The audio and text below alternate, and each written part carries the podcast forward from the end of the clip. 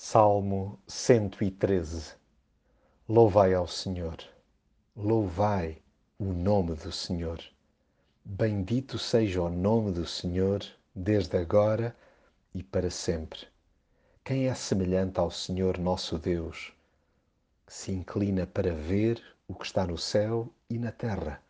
Ele levanta do pó o pobre e do monturo ergue o necessitado.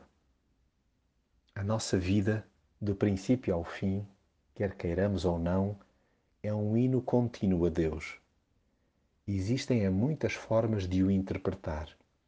Uns recusam-se a abrir a boca, como quem grita teimosamente a sua preferência por manter o coração blindado às coisas espirituais.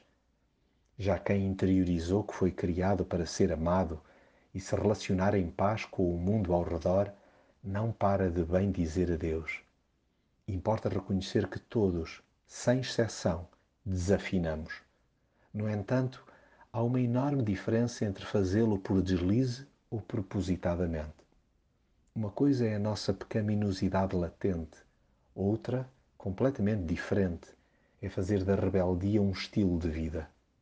Integremos a ala do coral universal que opta por focar os olhos em permanência no Supremo Maestro para lhe seguir as orientações.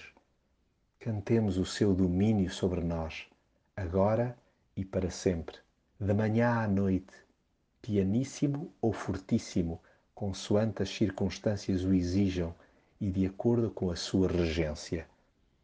Inspire-nos a sua grandeza, que tanto faz inclinar-se para observar o céu e a terra, como simultaneamente o leva a estender a sua mão para ajudar os pobres a levantarem-se do chão.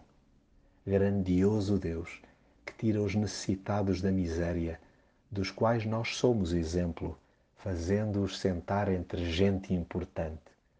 Sim, até um maltrapilho como eu terá a oportunidade de se sentar à sua mesa cheinha de personagens ultra conhecidas, com quem partilho a bênção de ter sido alvo da sua graça.